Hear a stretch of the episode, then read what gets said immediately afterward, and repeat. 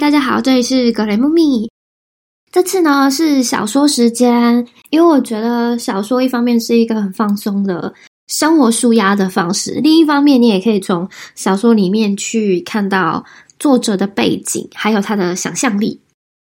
那今天呢，我觉得大家都知道，就是饥饿游戏，所以我会简单的帮你介绍一下它的内容到底在说什么。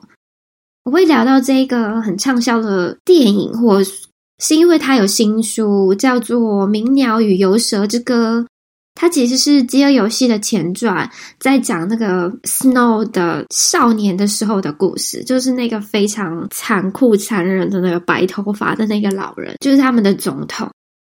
其实《The Hunger Game》它是一个反乌托邦，还有去抵抗政府的小说。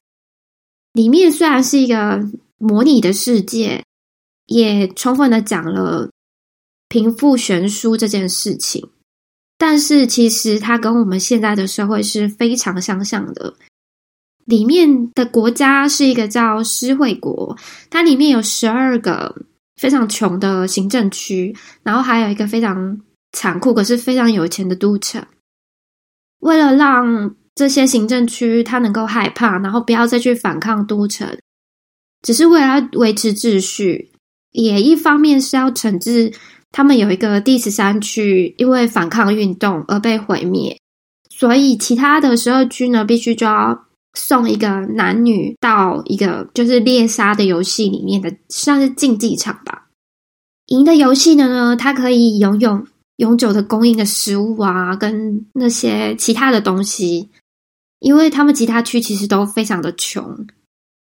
然后这个 Katniss，因为他妹妹被抽中了签之后，他就自愿去取代他妹妹去加入这个游戏。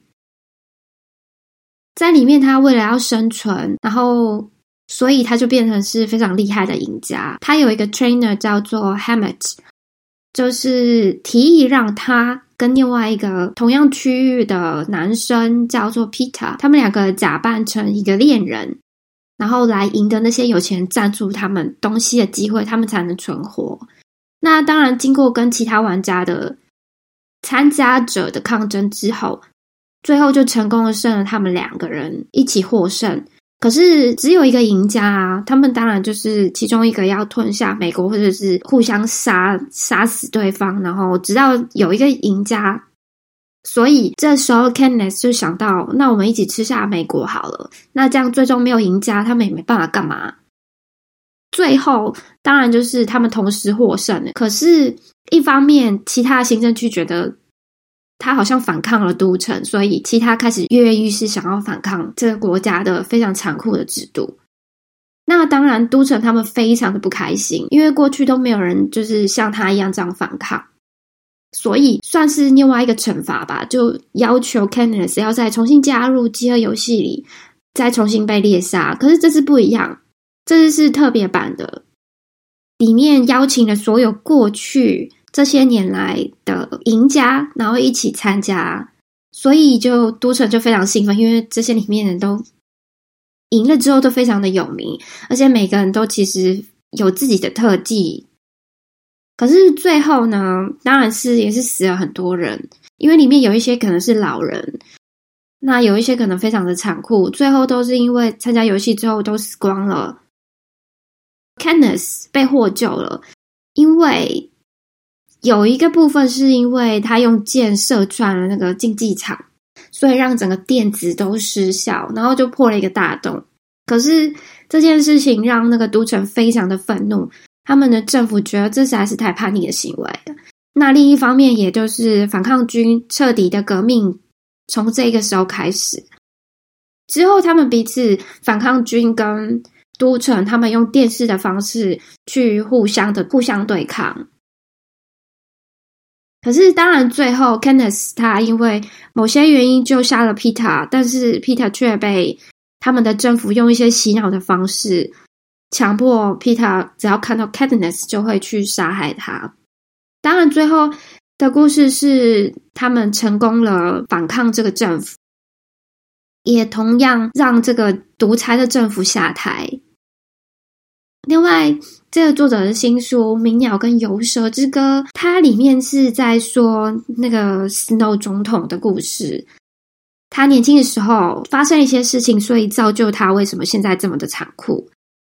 里面虽然少了 Candice，可是它里面有一个叫 Lucy Gray，他去取代这个角色，因为他本身是一个流浪的歌手，非常会唱歌。可是他其实也是十二区，本身也是比较反叛一点，因为他很聪明。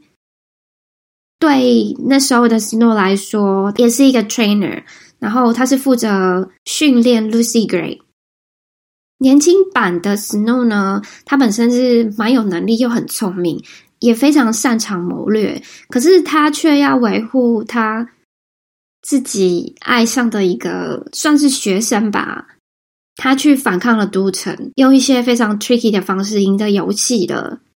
可是另一方面，到最后发生了一些事情，那个 Lucy Gray 反而让。Snow 非常的伤心，他同样就是在这段关系中体会到了渴望爱情，心里有嫉妒，但是又被背叛，非常的痛心。之后跟自己理性的拉扯，他就变得非常的残酷的游戏负责人，甚至是变成总统。这就是他心里的一部分的崩溃吧，然后让他变成是。因为憎恨跟痛苦，然后转成更深沉的邪恶。我觉得故事是蛮好。如果你真的很想知道说 Snow 到最后到底为什么发生这件事情，你可以看一下他的新书。那目前他电影也是即将要已经在拍摄了，不知道什么时候可以发行。所以我还是蛮期待他的故事的，因为我看完。饥饿游戏之后，就会觉得还蛮想继续看下去。可是，其实 Candice 的结局已经结束了。如果再多，反而就觉得太多。那回到这个小说的故事，它其实背景是大家都会觉得有点像是大逃杀。其实，在很久之前的有一个小说叫做《最危险的游戏》，在一九二四年的时候的。还有一个最近的，就是韩国的 Square Game 鱿鱼游戏，其实是有点像。可是作者自己还说，他说是参考像古罗马那时候竞技场的那种概念。我觉得，当我看书跟电影的时候，它其实是非常有差异的。如果你可以看书的话，我觉得要更比电影来的好。当然，我还是推荐英文原文书。虽然它有难，可是你本身可以去直接的看到作者他想要传递的氛围跟那种情绪。我觉得里面的 Katniss，它其实代表了是权力还有自由的战斗精神，还有那种他永不放弃跟不低头的那种精神，有点像是现在当代女性啊，尤其像女性歧视啊，像女权上面。去捍卫那种独裁，去捍卫自己的权利，去争取。发现近几年来的女性都是非常的强壮，去支撑还有独立一些现实层面。我觉得透过故事里面，你可以去看到一些人生里面的现实的东西，像譬如说独裁的政府的背景的话。还有去对抗集权这件事情，其实我们生活中一直都在上演。就譬如说，像九七回归的香港，他们为了要抵抗大陆，那那些香港人就试图到街头上面去反抗新政府的不公平对待。这些其实，在 COVID-19 之前，我们都知道，而且这件事情闹得国际上都知道。虽然最终的结局还是没有有一个肯定的结论。另外还有就是今年的缅甸的事情，它反抗政府之前，像泰国也是有发生类似。再更譬如说，像目前在北美啊、加拿大，之前也有因为目前也是一直都在抗议政府，因为强制要人民去打那些疫苗。可是有些人其实是反抗你强迫性的去打疫苗，并且现在政府就是规定说，如果你没有打疫苗的话，你就不能进去或者不能做某些事情。那其实是违抗了一种人民的自由。无论如何，就像故事里面主角一样，他在一个困境当中，用自己的机智跟聪明去改变了他的环境跟社会，也用一些叛逆的方式去改变了自己过去非常贫穷而且无能为力的困境。我觉得，对于女性来说的话，这个故事会有一点点推动的力量吧，因为不管是任何的女性，她都会有自己想说的话。想要去改变的现实社会，想要去反抗的一些事实，还有一些旧观念。那我觉得能够用自己的力量去改变这个社会跟环境，是一件非常重要的事情，也是需要被重视的地方。这就是我这一次想要介绍的一本小说。那如果你喜欢的话，请你继续点阅我的 Podcast，谢谢。